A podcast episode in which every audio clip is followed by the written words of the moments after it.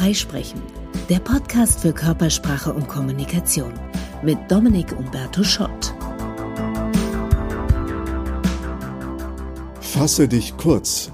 Das stand früher, die Älteren werden sich erinnern, an Telefonzellen. Das war für die Person in der Telefonzelle wichtig, vor allem bei Ferngesprächen, weil wenn die Münzen zu Ende waren, musstest du Münzen nachschmeißen. Wenn du keine passenden Münzen mehr hattest, dann hattest du ein Problem. Aber es war auch wichtig für die Menschen draußen vor der Zelle, weil, soweit ich mich erinnere, Ortsgespräch konnte man für 20 Pfennig endlos machen. Und wenn jemand draußen vor der Zelle stand, der dringend diese Telefonzelle gebraucht hat, dann hat er sich dringend gewünscht, dass du dich an diese Regel fasse dich kurz hältst. In der heutigen Ausgabe von Freisprechen geht es um Prägnanz. Das sollte logischerweise also keine allzu lange Folge werden. Warum ist Prägnanz so wichtig? Was ist damit überhaupt gemeint? Und wie geht's? Dazu ein paar Tipps. Zunächst mal, was ist mit Prägnanz überhaupt gemeint? Mit Prägnanz ist gemeint, einigermaßen schlank auf den Punkt kommen, keine unnötigen Details und wenig Redundanzen oder möglichst keine. Achtung, da war wieder so ein Schlaumeier-Wort, Redundanzen, was ist das? Das sind Wiederholungen. Wenn wir etwas sagen und dann sagen wir es gleich nochmal nur in anderen Worten, dann wäre das redundant.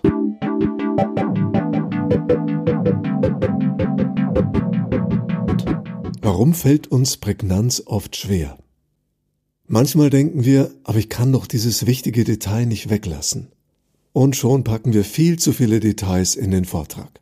Manchmal im Gespräch sehen wir beim Gegenüber noch keine Reaktion, denken, wir sind noch nicht verstanden worden, dann kommen wir ins Erklären.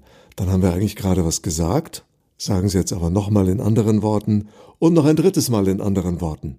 Hinter mangelnder Prägnanz steckt manchmal die Stärke der Eloquenz. Wenn jemand gut mit Worten umgehen kann, gut formulieren kann, sich gut ausdrücken kann, dann kann das dazu führen, dass die Person Dinge redundant formuliert, einfach weil sie es kann. Zwei tiefergehende Ursachen für mangelnde Prägnanz sind entweder ich hab's nicht gründlich durchdacht oder ich hab's nicht gründlich genug vorbereitet. Erster Fall, ich erinnere mich an ein Training vor Jahren, da sollten Teilnehmer ihr Projekt vor dem Top-Management darstellen und jetzt kam's, die Herausforderung war in 90 Sekunden. Die meisten haben gesagt, ich brauche mindestens 20 Minuten, um mein Projekt zu präsentieren, weil das ist ja sehr komplex. Ich habe die damals dann ein bisschen dreist herausgefordert mit der Aussage, wenn du dein Projekt nicht in drei Minuten erklären kannst, dann hast du es selber geistig nicht ganz durchdrungen. Das hat natürlich keiner auf sich sitzen lassen wollen. Prompt hatten wir am nächsten Tag Versionen von ungefähr drei Minuten Länge. Und dann haben wir eben hart daran gearbeitet, was kann noch weg um aus den drei Minuten dann doch knackige 90 Sekunden zu machen. Das hat dann natürlich Schlagzeilencharakter, aber bei allen war das Wichtigste drin. Also Prägnanz braucht gründliches Durchdenken und sie braucht, und das ist die zweite Ursache, Zeit. Abraham Lincoln hat sich angeblich sinngemäß mal so geäußert, wenn ich auf irgendeinem Anlass eine fünfminütige Rede halten soll, dann brauche ich dazu bitte zwei Wochen Zeit zur Vorbereitung. Die Zeit habe ich nicht. Darf ich eine Stunde reden, kann ich jederzeit loslegen. Also wer rhetorisch gut drauf ist, kann wahrscheinlich aus dem Stegreif eine Stunde einen Vortrag halten, der gar nicht mal so blöd klingt, aber sicher nicht prägnant ist. Um denselben Inhalt auf zehn Minuten oder gar fünf Minuten zu verdichten, braucht's Vorbereitung.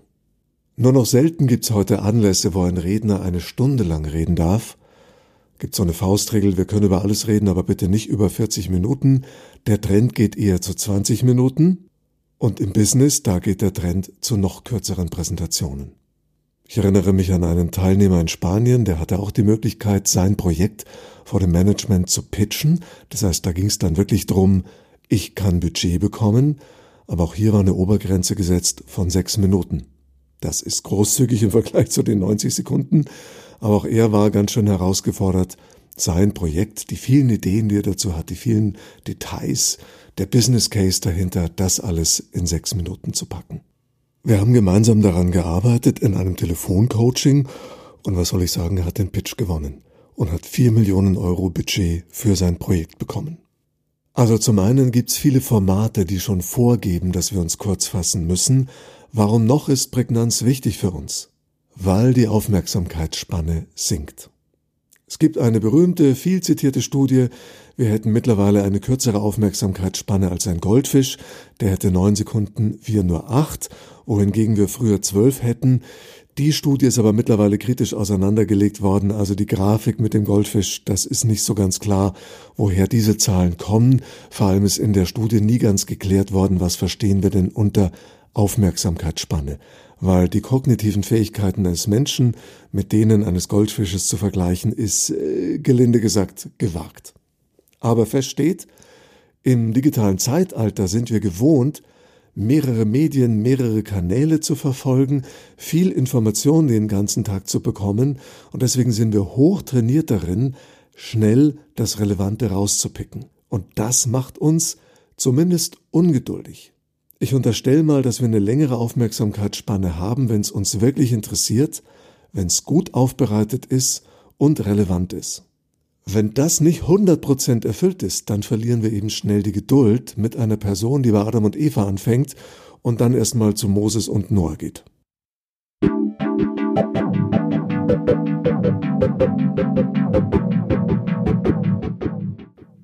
Was können wir also tun, um prägnanter zu werden?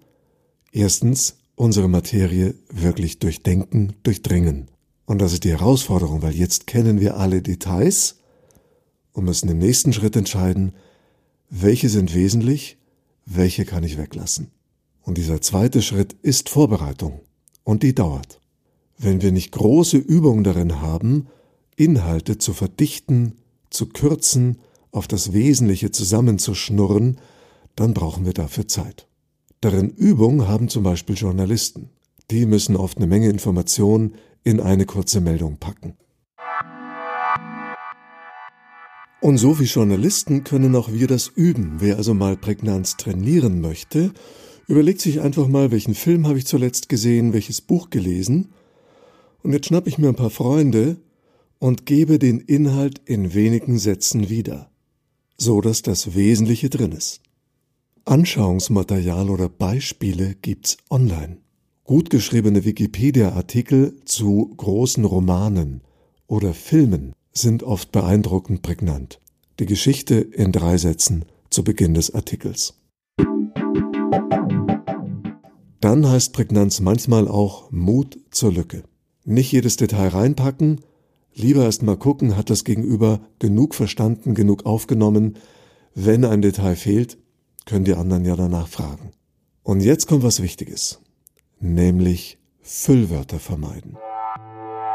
Häufig ist ein Vortrag sogar relativ verdichtet, aber wirkt trotzdem noch sehr unprägnant, weil in den Sätzen Füllwörter drin sind oder Weichmacher. Die beschmutzen den Satzbau und alles klingt halt irgendwie, also weißt du, äh, halt ähm, nicht so prägnant. Dann sind Aussagen eigentlich klar, aber wirken nicht auf den Punkt. Typische Füllwörter sind, ich sag mal, nichtsdestotrotz irgendwie quasi gewissermaßen am Ende des Tages.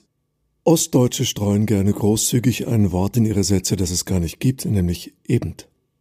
Und dann gibt's noch letztendlich, also dann halt, ich sag halt immer, wir müssen halt hier mal besser äh, halt äh, nachfassen, wir kennen das. Menschen, die viele Füllwörter einstreuen, merken es selbst meistens nicht, andere merken es eher, vor allem die auditiven Typen. Im Englischen, wenn es nicht die Muttersprache ist, ist eins der häufigsten Füllwörter actually oder basically. So basically we have here a momentum which is basically, uh, das hören wir sehr oft. Oder so we can actually go here to see what's actually happening and this is actually the slide where we see the actual Bitte nicht. Wie entdecken wir unsere Füllwörter? Dazu müssen wir uns gnadenlos aufnehmen und dann mal zuhören. Oder wir bitten jemand anderen, am besten einen auditiv veranlagten Menschen, hör mir mal zu, sag mir mal bitte, habe ich irgendwie so Füllwörter, die ich ständig reinhaue? Andere können dann sehr gut für uns der Coach sein. Wenn ich zum Beispiel im Training oder Coaching jemand habe mit starken Füllwörtern, dann lasse ich die Person präsentieren, zum Teil vor Publikum und treffe vorher eine Geheimverabredung mit ihr. Nämlich, pass auf, immer wenn dein Füllwort kommt, werde ich mit dem Kugelschreiber gegen die Tasse klopfen. Und dieses leichte Ding-Geräusch heißt, da war's wieder. Und ich sag euch, relativ schnell strengen sich die Leute wahnsinnig an, konzentrieren sich, dieses Geräusch nicht mehr zu hören. Und schon verschwindet das Füllwort. Ähnlich wie zu viel Ä entstehen Füllwörter oft, wenn wir zu schnell sprechen, uns keine Pausen zum Nachdenken gönnen. Prägnanz gelingt nämlich auch dann am besten, wenn wir ein angemessenes Sprechtempo haben, das uns erlaubt, sauber zu formulieren. Und in Präsentationen ist es manchmal auch okay, nicht in ganzen Sätzen zu sprechen, sondern in Bullet Points, Stichworten, Telegrammstil. Zusammengefasst, Prägnanz wird für uns immer wichtiger, weil die Menschen immer weniger Zeit und damit auch weniger Geduld haben, wenn jemand weit ausholt, zu redundant oder zu detailreich formuliert. Die Herausforderungen der Prägnanz, das Thema gründlich durchdenken, genügend Vorbereitung zur Verdichtung und Mut zur Lücke. Die Tipps, Füllwörter und Weichmacher vermeiden, langsamer sprechen, um klarer zu formulieren und auch mal im Telegrammstil sprechen. Wenn wir das beherzigen, dann geht's uns bei der nächsten Rede, Präsentation hoffentlich nicht so wie einer Brieffreundin Goethes, die ihm schrieb, Verzeiht, lieber Freund, dass dies ein so langer Brief geworden ist. Ich hatte keine Zeit, einen kürzeren zu schreiben. Das war Freisprechen, der Podcast für Körpersprache und Kommunikation. Themenanregungen, Fragen und Feedback gerne an hallo@dominikschott.de.